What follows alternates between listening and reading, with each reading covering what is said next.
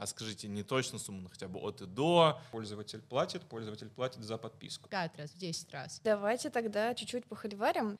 Всем привет! Мы находимся сегодня на юбилейном Product Camp. Будем говорить про монетизацию. С нами сегодня Ксюша Петрова, э, Миша Карпов и Андрей Михайлюк. Ну, давайте начнем с простого, с такой разминочки. Расскажите буквально в паре слов про ваш продукт и какая в нем модель монетизации. Давай, Андрей, начнем с тебя.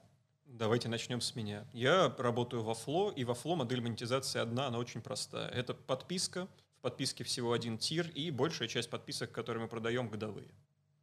Угу. А, Миш, как у вас? В Продекстере две категории. Есть B2C-шники, они разово покупают э, курсы, то есть примерно на год, на полтора. Это разовая плата, обычно по рассрочке. Есть B2B-шные платы с такими рекуррентными платежами. Угу. Ксюша, у вас? Наверное, расскажу про два продукта. А, первый бездоктор. Uh, у нас модель это огромные контракты там, с очень большим чеком, это B2B в первую очередь, э, монетизация. А вторая история — это Skyeng, в которой я как раз работала три года как Head of Monetization. Uh, соответственно, у нас uh, в Skyeng монетизация — это продажа бандлов уроков, вот, э, там, можете купить 4, 8, 16, вот. Такая вот монетизация.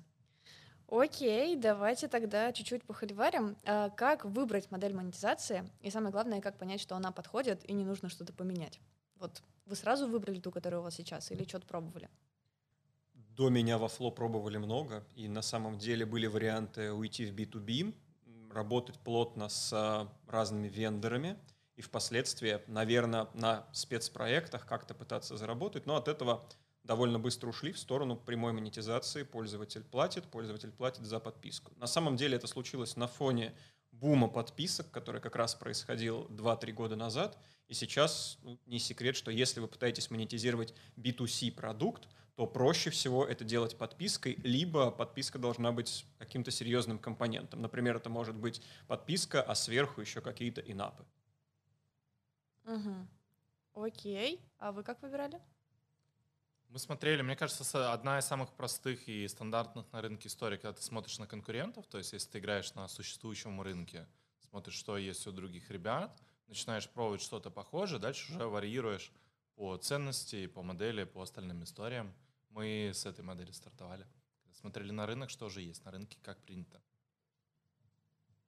В Бездокторе примерно то же самое. Рынок сформировался, и на самом деле, с одной стороны, мы тестировали огромное количество там разных моделей, начинали сначала с э, совсем там другой модели, то есть когда у тебя а, условно фикс прайс, то есть у тебя получается ты платишь фиксу, все остальное это как бы ну, типа там твой бюджет на medical, который ты ну, там непосредственно там тратишь, потом мы тебе возвращаем деньги.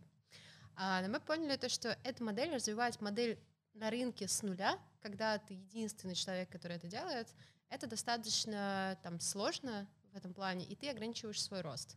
Поэтому мы добавили достаточно классические модели на этом рынке, и это там запустило наш рост примерно там, в 4 раза. Потому что проще всего с помощью своих конкурентных преимуществ отнимать у тех ребят по тем правилам, которые как ну, типа, привычны на рынке, чем создавать совсем новую модель монетизации на рынке, который к этому совсем не привык.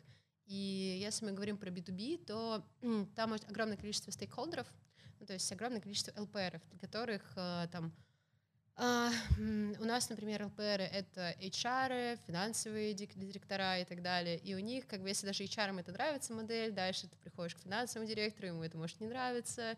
И как бы это очень такой рынок, э, там, B2B рынок, он очень инертный. Вот. А со стороны там Skyeng мы там тестировали, у нас, кстати, обратная история, мы тестировали подписки, вот, достаточно много, и у нас получилась а, такая история, что, ну, как бы у нас уроки достаточно дорого стоят, и поэтому с точки зрения, если подписка каждый месяц идет, то а, это огромный, там, ну, в какой-то момент был бадхер для пользователей, потому что, ну, типа, в какой-то момент с тебя снимается 5 тысяч рублей или 7 тысяч рублей. Это не то же самое, когда, ты, не знаю, тебе снимается там 10 долларов, там 5 долларов, там средний чек подписки. И так к подписочной модели мы не пришли. То есть мы пришли именно к тому, что у нас э, там работают именно бандлами, ну, то есть огромные курсы там, с большим стоимостью, с большими чеками. А, для нас это а, обрубало очень сильно конверсии на входе, поэтому мы выбрали там определенную градацию для разных бюджетов, для разных, а, для разных там сегментов. Ну, а давайте так, когда последний раз вы пересматривали свою модель монетизации и вообще насколько часто это нужно делать или вообще не нужно? Работает, не трогай. Давай, наверное, я начну. У нас была попытка сделать несколько тиров подписок. Мы хотели попробовать сделать разные варианты, которые по фичам сильно бы отличались, и кто-то мог позволить себе, условно, давайте назовем это basic уровень, кто-то мог позволить себе unlimited уровень. И на тот момент мы провели несколько экспериментов. Самым интересным был запуск э, полноценного MVP телехелса внутри Flow, э, который мы хотели как раз включить в топовый тир подписки. Но в итоге оказалось, что, по крайней мере, на том этапе продукта это было преждевременно. И мы, наверное, сознательно отложили попытки к изменению чего бы то ни было внутри подписки где-то на пару лет. Соответственно, пару лет пройдет в следующем году, и мне будет чем поделиться логично понимать, что у нас сильно изменился состав подписчиков. И когда мы делали эти эксперименты, мы условно работали с базой из нескольких сотен тысяч э, платных подписчиков. Сейчас у нас полтора миллиона, соответственно, через год э, будем, я надеюсь, будем оперировать такой цифрой, как 3, 4, 5 и там уже будет такие вещи делать проще. Поскольку сегментировать большую базу и получить серьезный приток от того, что часть из них заапгрейдится на более крутую подписку, ну, кажется, просто выше будет в IC, чем те решения, которые мы делали до этого. Угу. А у вас э, тоже, получается, эксперименты с подписками, вообще с моделью монетизации сейчас заморожены, или вы как-то все-таки пытаетесь их пересмотреть? А, окей. Okay. um, могу так сказать, то что а, мне кажется, то, что глобально у тебя могут быть, там, не знаю, эксперименты, микроэксперименты, какие-то даже, возможно, макроэксперименты, но глобально пересматривать модель монетизации больше, чаще, чем раз в год, ну, это как бы определенное там убийство этой компании, потому что если ты нашел свою, ну, как бы очень такую устойчивую модель, а, то в целом ты как бы достаточно, тебе нужно сосредоточиться на скейле и на том, как ты там развиваешься. Тот момент, когда ты приходишь на рынок и ты там его и там ищешь, а, ты очень быстро меняешь модель, потому что, ну, фиг знает, что зайдет, как бы ты пытаешься найти как бы правильный сегмент, правильные истории и так далее. Сейчас мы скорее не видим в этом какой-то очень большой ценности, потому что мы перепробовали, мы прошли этот э, этап, мы перепробовали огромное количество, мы примерно понимаем, когда рынок там созреет. Вот. И, наверное, к изменению там э, у нас есть мини-проекты, да, то есть по которым мы такие думаем, так, вот мы смотрим, рынок уже созрел к этому или нет, вот, но я думаю, что там какой-то глобальной смене там стратегии с точки зрения там модели монетизации мы придем тоже, наверное, где-то через год-полтора, что там, до сих пор пока там, не удается именно значимо с помощью изменений бизнес-модели это пересмотреть. Ну вот у, у меня тоже похожая история, а, соглашусь с Ксюшей про год и про мини-эксперименты. Тут зависит от того, на какой стадии находится продукт, что на старте нужно больше играть с монетизацией, чтобы попасть в рынок, чтобы больше из него получать. На следующих стадиях это, конечно, больше история уже про масштабирование – у нас два направления. Есть B2C-шное, в нем уже есть фиксированная бизнес-модель, мы больше там масштабируемся и проводим мини-эксперименты про то, как ее можно улучшить, что-то к ней добавить. Допустим, у нас сейчас это разовая покупка, но мы думаем, еще можно добавить к ней какой-то подписочный формат или еще что-то такое, чтобы дальше продлевать ЛТВ. Но это эксперименты, скорее без сильного изменения модели. Есть B2B, это более молодой продукт, более молодое наше направление – и важное. И там мы играемся с моделью. То есть есть текущая, но мы регулярно довольно пробуем какие-то альтернативные продукты и альтернативные модели монетизации. И там не такой устоявшийся рынок, и поэтому, если нет готовых правил, ты можешь поиграть с разными моделями, может, найдешь что-то классное. А что для тебя классное? Вот расскажи, вот вы тестируете какую-то модель. Вообще в идеале на примере. А вот вы тестировали какую-то модель, как вы поняли, что она классная или не меняем? Ну, можно с разных сторон действительно смотреть на классность модели. То есть, с одной стороны, базовая, это, наверное, некоторая юнит-экономика модели, то есть сколько она тебе все-таки маржинальность оставляет. Это первая история. Вторая история — это масштабируемость модели. То есть ты, если ты понимаешь, что ты за счет э, модели заузился до какого-то небольшого сегмента и можешь прийти в полочку через несколько лет в этом сегменте, это не очень, скорее всего, хорошая модель. Ее нужно будет поддерживать какими-то альтернативными продуктами, либо менять полностью модели, либо альтернативными моделями. То есть вот две истории про маржинальность и история, соответственно, про возможность масштабировать саму модель быстрее. Такого формата. Ну и, и, наверное, есть третья часть еще про сложность операционную поддержания этой модели монетизации, потому что от выбора твоей модели монетизации сильно зависит э, напряг операционного и продуктового блока, как им быстро придется делать релиз, на что они будут направлены, все остальные вещи. И часто модель монетизации драйвит эту историю тоже. И надо понимать, что выбирая между альтернативными, возможно, моделями монетизации, возможно, стоит выбрать ту, которая меньше напрягает продуктовую команду, а, меньше сужает ее рамки. У вас есть плохой пример? Вот как надо, вроде понятно, но когда начинаешь работать, все равно возникает какая-то проблема, и все не получается. Вот можете рассказать какой-нибудь неуспешный эксперимент с моделью монетизации или, может быть, с ценами? Мне кажется, про цены больше примеров плохой монетизации. Вот мы в этом году подумали такие, давайте фиганем в два раза больше цены. Фиганули, и нам перестали платить. Вот такая история. Было очень неприятно. Вот, мы откатились обратно. Ну, почему нет? Ну, то есть такая история. Если ты можешь поднять цены, лучше их поднять. Если у тебя не падает конверс, не падают остальные вещи, значит, у тебя больше ценность в рынке, чем ты просишь в ответ получить от твоей аудитории, от твоих пользователей. И поэтому мы регулярно делаем эксперименты с ценами, регулярно смотрим, насколько большую ценность мы даем в рынок, чтобы она была всегда сбалансирована. И такого формата. Иногда мы делаем более экстремальные эксперименты, чтобы быстрее, дальше, быстрее вперед продвинуться и посмотреть, а, что там, что люди будут ожидать от этой истории, вот, а насколько наша ценность и с ценностью продукта совпадает. Ага. Андрей, Ксюш, может, у вас есть какие-то примеры фейлов, когда не взлетело? Ну, давайте я, наверное, накидаю. На самом деле, самое интересное с фейлами, которые не взлетают, они крутятся либо вокруг цены подписки, либо вокруг триалов. И, наверное, самый долгоиграющий то фейл, то не фейл — это наше передвижение между годовыми и месячными подписками.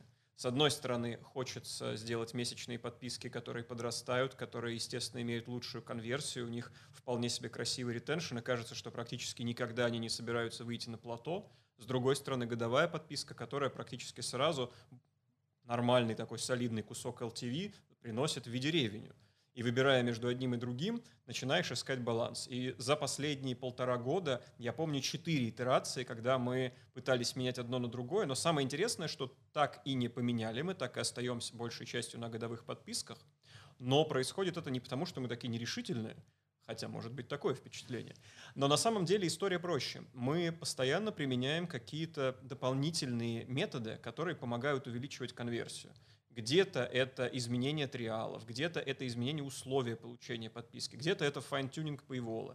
И в итоге получается так, что мы вроде как видим, что месячные подписки хорошо перформят, мы дожидаемся 2-3 месяца, чтобы убедиться, что retention действительно хорош, не по ранним предикшенам, а уже попозже. И в этот самый момент, когда мы начинаем их сравнивать с новыми годовыми, а на годовых уже там плюс-минус 5-10 экспериментов успешных было, и они все применены, оказывается, что годовые снова выигрывают. Окей, Ксюша, у вас? Сейчас вспомню. Ну, мне кажется, что достаточно, ну, в смысле, работа в целом продукта, она из того, что у тебя достаточно много фейлов и не так много, а, там, ну, в смысле, не бывает таких людей, у которых все успешный успех. Только говорят а, только про успешный успех обычно. Да, да, да, да, да. То есть, как бы, а, мне кажется, здесь нужно разделить. А, ты задала вопрос, как выбирать модель монетизации. Мне кажется, здесь есть две вещи. Первое, это когда ты тюнишь текущую модель монетизации. Ты выбрал, например, не знаю, подписки, бандлы и так далее, и ты дальше уже играешь ну, там, вокруг этого, вокруг там, не знаю, там, конверсии, кучу мега экспериментов разных, э, вокруг оптимизации текущей модели, которую ты выбрал. А вторая история это когда ты запускаешь новую бизнес-модель, ну то есть как бы э, модель монетизации, и там очень важно в какой-то момент, ну типа понять, вот ты, э, ну у тебя не работает, это ты не, до, не дотащил, или как бы просто, не знаю, там рынок не готов или там еще что-то. У нас было, наверное, пара таких моментов, к которым я до сих пор, там, ну, в смысле, возвращаюсь и думаю, блин, это мы не дотащили, и можно было бы, не знаю, еще, например, два квартала а, там, туда вбухать, и там, как, как-то это видоизменилась бы эта история, а, либо там, ну, в смысле, просто из-за того, что из-за специфики, а, ну, там, к примеру, вот мы с, с Skyeng достаточно много экспериментировали с тем, чтобы перевести людей на подписки. И это не удалось сделать. А, и до сих пор я задаю себе вопрос, ну, то есть не удалось из-за того, что цена подписки очень высокая, потому что, а ты не ну, у тебя операционный бизнес, и он очень дорогой с точки зрения, как бы, ну, в смысле, это не просто там, не знаю, там, если у тебя была бы разработка, это а, учитель, которым ты платишь зарплату. Это face-to-face. У тебя на каждый, там, не знаю, там, проведенный урок у тебя а, а, ты платишь, не знаю, там, деньги. И ниже определенной себестоимости ты не можешь вообще упасть никогда. То есть у тебя подписка не будет ниже, чем там 5000 рублей. И ты как бы не дотянул вот эту модель, ну, то есть там не придумал, как эта модель должна работать, либо ты, э, ну, как бы, либо она просто не может работать с такими огромными чеками на B2C. Вот. Ну, то есть вот для меня до сих пор вот эта дилемма, хотя мы перепробовали огромное количество разных вещей. Как вообще цены выбираете? Как стартовали? Вот э, начнем вот с этой цены, поняли, что она не ок, нужно поменять, или поняли, что цены ок, но модель монетизации выбрана неправильно. Вот как вот здесь вот разобраться? Могу, наверное, я поменять порядок, теперь я могу рассказать. А, в один момент времени, когда я приходила там, в Skyeng, это было давным-давным-давным-давно еще, а, там вопрос к цене — это вопрос эластичности и обмена а, твоего, получается, ну, то есть что тебе будет приносить ревеню как в моменте, так и в долгосроке, ну, то есть как бы с точки зрения там того, что ты вот сейчас вот деньги, например, там получишь, там чуть больше, возможно, а не упадет ли у тебя LTV из-за этого? А насколько ты обменяешься, ну, в смысле, например, там LTV ок, а у тебя конверты там упадут, и там общий ревень упадет. Ну, то есть это вся вот такая вот балансировка. А, и а, мы поняли следующую историю. Это то, что нам необходимо построить эластичность, и можно там проще двигаться, можно двигаться экс- экстремальными экспериментами. Ну, к примеру, то есть у тебя есть какая-то вот сейчас там цена, которая как бы, ну, типа, ok, fine, у тебя, ты понимаешь там все модели, там, ну, типа, ну, как, как у тебя вообще вся финансовая модель строится внутри компании и так далее. Окей, что тебе там стоит на какой-то когорте увеличить цену в три раза и посмотреть, насколько, ну, типа, или экстремально, в пять раз, в десять раз. Какой у тебя drop по конверту произойдет. А дальше, ну, соответственно, ты строишь две экстремальные точки. Ну, то есть там на графике, условно говоря у тебя есть две экстремальные точки, дальше тебе нужно там, ну, типа, выбрать определенный шаг, который, в котором ты как бы проводишь эксперименты и смотришь, как работает твоя эластичность. Дальше ты строишь мат-модельку между конверсией, ценой, LTV и, соответственно, там, твоим ревеню. Вот. Вопрос, какой шаг ты выберешь, ну, какой ты можешь себе позволить в этом плане. Мы начали с экстремальных шагов, поэтому нам ну, проще стало как бы двигаться, потому что ты понимаешь, что вот здесь вот на этой стороне, что вот в той точке, где ты находишься прямо сейчас, что находится посередине. Ну, по двум точкам ты можешь построить прямую, по трем хоть какой-то график. Вот. Ну, то просто нету, как у Фло, трех миллионов под, подписчиков или там, миллионов подписчиков, поэтому а, в этом плане ты все равно как бы ограничен с точки зрения там, данных, у тебя есть достаточно большая дисперсия. Но понимание все равно как бы, ну, там, примерно порядков, она у тебя остается. Таким образом мы двигались, то есть мы построили эластичность, прикинули, где у нас как бы э, потеря со стороны как бы там ревеню покрывается ебидой, которую мы дополнительно э, получаем, и эту ебиду мы можем перекладывать в маркетинг, следовательно, это будет как бы, но ну, все равно бустить ревеню, и таким образом мы остановились на там определенных э, штуках. Ну и раз в какой-то момент мы повторяли этот эксперимент, потому что на рынке может все измениться. Ну, то есть там раз в год у тебя это просто как... Есть э, какое-то плановое повышение цен? Мы, например, два раза в год повышаем цены, потому что ну, рынок не стоит на месте, все двигается. Ну, конечно, такое? как минимум э, плановое повышение цены на уровень инфляции. Раз в год? Ну, минимум раз в год, да. Ага, окей, ну, поняла. Смысле, два раза нет, не повышаем, но раз в год точно, да. Угу. Миш, а у вас какая-то система есть? Вот ты сказал, что вы решили попробовать увеличить цену в два раза, поняли, что ну что, не откатились и вернулись обратно. А какая-то система за этим стоит или просто попробовали? Ну, тут, тут скорее есть две части. То есть отдельно, если мы говорим про B2C, там история, что есть уже сложившийся рынок, есть сложившиеся конкуренты, есть какое-то понимание, и можно выбирать какую-то стратегию. Бывают разные стратегии, что ты например, идешь ниже конкурентов и за счет этого получаешь больше людей, но чуть ниже маржинальности у тебя получается фактически. А, мы сейчас часто, например, эту стратегию придерживаем, то есть мы идем как бы близко к ним, но ниже, и за счет этого у нас лучше конверсия часто, чем у рынка, ну и за счет других продуктовых отличий в этом формате. Плюс регулярно тестируем цены, то есть мы тестируем их каждый месяц.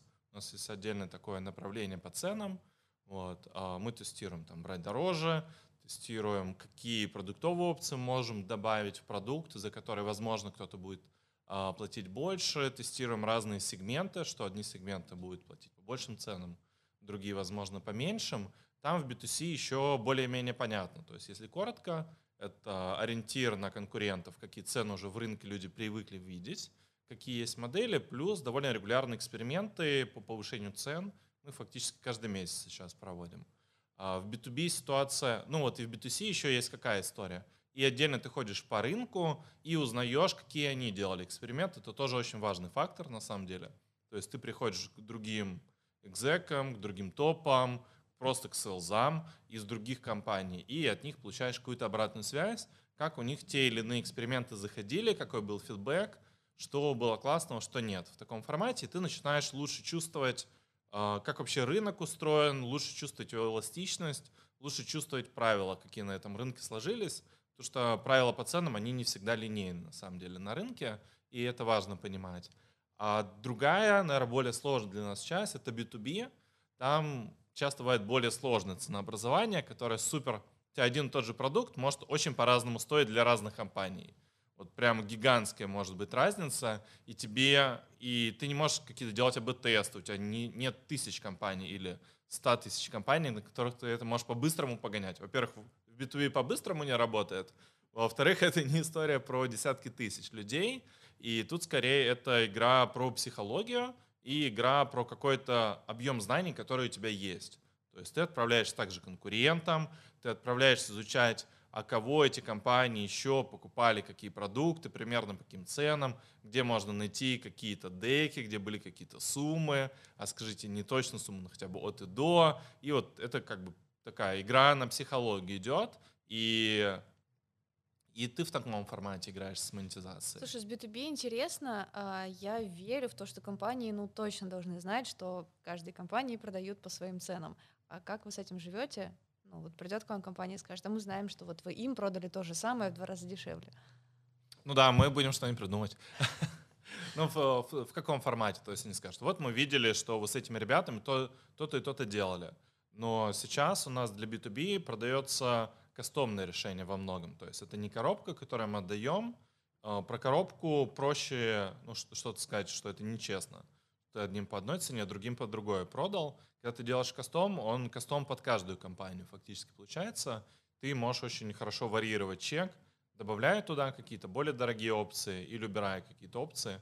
И тут уже как бы, больше за, за нами ценообразование получается. То есть нам просто нужно понять, какую сумму надо назвать, и иметь э, какой-то бэкап-вариант, что если на эту сумму не согласятся, то мы как-то откатимся немножко назад и поймем, какую сумму надо было на самом деле сказать.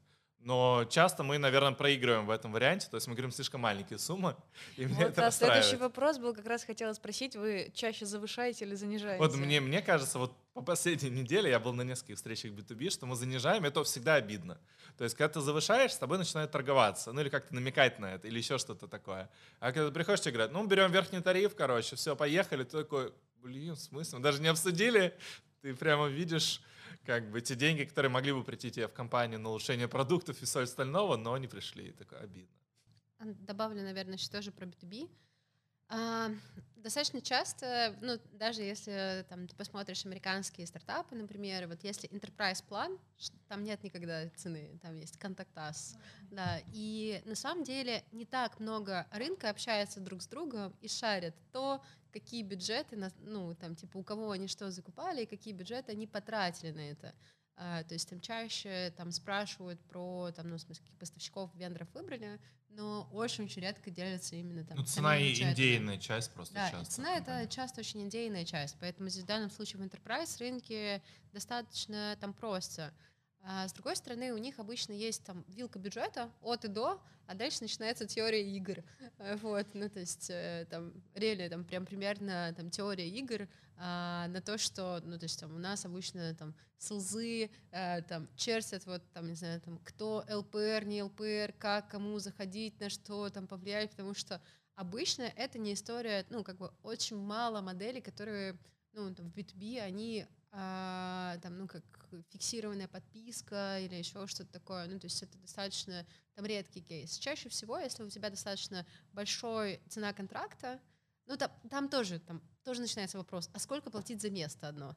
Ну, то есть вот, а, там, не знаю, там, сколько у тебя, там, ты возьмешь, там, не знаю, там, за одну, там, типа, за один слот в этой подписке. Вот. И там, э, там очень часто там происходят ну, какие-то вот э, такие вот перипетии того, что ты такой чертишь, ага, а как же, там, не знаю, там система принятия решения здесь есть, и у тебя у СЛЗа даже, он по факту у тебя тестирует эту цену, потому что у СЛЗа есть вилка ограничения там снизу, например, и он как бы пытается, с одной стороны, маржу ли компания заработать, с другой стороны, по себе и себе как бы получить э, там бонус. Ну да, я бы тут сказал, тут еще, когда мы говорим про B2B, очень важна логика рассказа. То есть, когда да. общаешься с ЛПРом, должен ему донести, он должен сказать, о, fair enough, я с этим согласен. И вот в зависимости от того, как ты будешь вести свой рассказ, допустим, там на многих продуктах можно от 5 миллионов до 50 объяснить. Просто ты вот объяснил на 5, потом пересобрал и смог объяснить на 50. И, ну, это большой диф очень получается. А, еще мне очень интересно следующий вопрос задать, точнее, просто задать тот же вопрос Андрею, потому что мы поговорили про B2B, мы поговорили про большой чек в B2C, а вот что делать, когда чек в B2C ну, небольшой, у вас он гораздо меньше, чем и в Skyeng, и в ProductStar, какие у вас эксперименты с ценами? Я бы, кстати, не сказал, что если мы начнем мериться LTV, что окажется, что у Skyeng Не-не-не, не про LTV, а, а. про месячный, э, месячный чек. Вот за месяц О, я плачу. все, я понял историю. Ну, на самом деле, у меня ответ один. Мы просто всегда экспериментируем. И в целом основная идея, она отвязаться от классической сегментации, когда мы как-то придумываем, что есть какие-то пользователи, какие-то страны, где можно больше, где можно меньше. Мы делаем проще. Мы делаем рандомный тест с очень такой нарезкой маленькими-маленькими шажками. То есть за какой-то момент мы берем и на всей аудитории пробуем цены от доллара до 100 с шагом в доллар. Мы точно строим ту кривую, о которой сегодня мы уже говорили.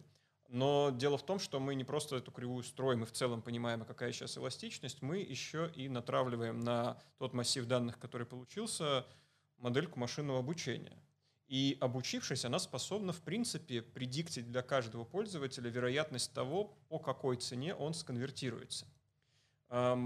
Конечно, было бы круто взять и выкатить это на прод и сделать всем разные цены, но до прода такое решение не дошло. Тем не менее, это дало очень хорошие ленинги, и мы, например, таким образом устанавливаем и корректируем цены региональные.